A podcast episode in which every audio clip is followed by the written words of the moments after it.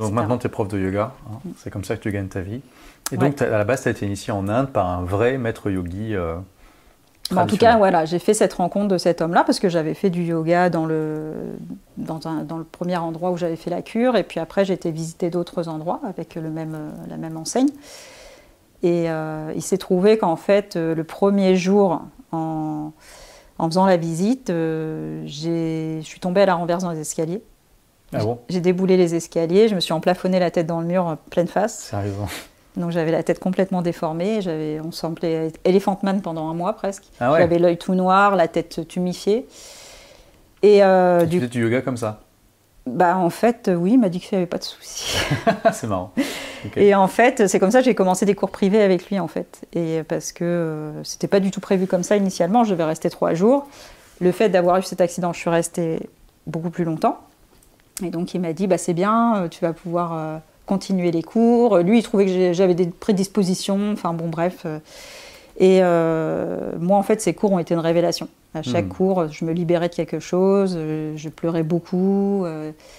Euh, il a remis en question, pas mon mode de vie, mais il me disait qu'il sentait sans qu'on échange, parce qu'on ne parlait pas. Donc tout était simplement dans la sensation. Mais il me disait, tu es, quelqu'un qui va beaucoup chercher la liberté à l'extérieur. Il me dit, tu seras jamais en paix tant que tu n'iras pas la chercher à l'intérieur. Et il m'a montré ce chemin. Et c'est comme ça que j'ai eu envie d'enseigner le yoga pour euh, partager ce chemin qu'il m'avait transmis.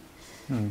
Euh, et, alors, c'est intéressant parce que donc, tu sais, cette aventure avec ce monsieur un peu bizarre, finalement, euh, j'ai envie de dire, c'est comme pour tout, c'est les inconvénients de tes avantages dans le sens où euh, tu n'as pas froid aux yeux, tu n'hésites pas à, aller à la, rencontre de l'aventure et à dire oui à aux opportunités d'aventure quand elles se présentent. À partir aussi quand c'est glorieux. Oui, donc ça c'est bien. Mais du coup, est-ce que tu regrettes cette partie ou tu te dis euh, non, c'est normal, c'est parce que sinon, euh, si j'étais trop prudente, je, je raterais d'autres occasions où là c'était génial? Bah, je pense que oui. Après, je pense qu'il faut, faut, vraiment s'écouter. C'est-à-dire que, comme je te disais, là, j'avais peut-être fait un mauvais choix au départ. après, je me connais aussi. Euh, tu vois, par exemple, ce que je te disais, pour moi, c'était un monsieur de 80 ans. Ah, il avait 80 ans. Ouais. donc, tu vois, sa force physique, euh, moi je suis petite, mais il n'était pas beaucoup plus grand que moi, il faisait pas 1m90, tu vois. Hmm. C'était un, un Sud-Américain. Euh, moi, j'ai fait beaucoup de boxe. Enfin, je savais que, je savais que, voilà, je sais aussi que j'ai une rage qui peut être énorme, donc. Hmm si tu veux, je, par exemple, si on m'attaque, etc., euh, je ne suis pas téméraire, je ne vais pas aller me bagarrer ni rien. Mais là, dans ce contexte-là, avec ce monsieur-là, je ne me hmm. sentais pas euh, dans un danger. Euh, mais il aurait, ça aurait pu, hein, peut-être, c'est ce que je dis. Là, je pense que j'ai manqué de lucidité quand même un petit peu. Mais bon, ça, finalement, c'est un prix à payer pour être aussi ouverte que toi sur. ouais, après, c'est ce que je dis, il ne faut pas aller pousser le danger. Si tu hmm. sens que ça ne le fait pas, à un moment donné, il ne faut pas non plus aller rester dans quelque chose d'extrêmement inconfortable.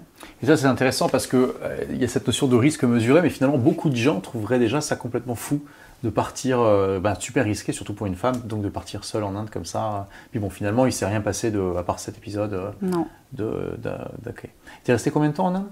Au final, à, un peu plus d'un mois, je crois. D'accord. Donc, exactement. tu es reparti initiée au yoga et désireuse d'en apprendre plus sur cette discipline.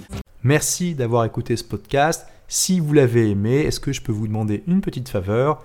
Laissez un commentaire sur iTunes pour dire ce que vous appréciez dans le podcast tout simplement. Ça aidera d'autres rebelles intelligents comme vous à trouver le podcast et puis à être inspirés tous les jours ou presque par lui. Merci et à très vite pour de nouvelles aventures.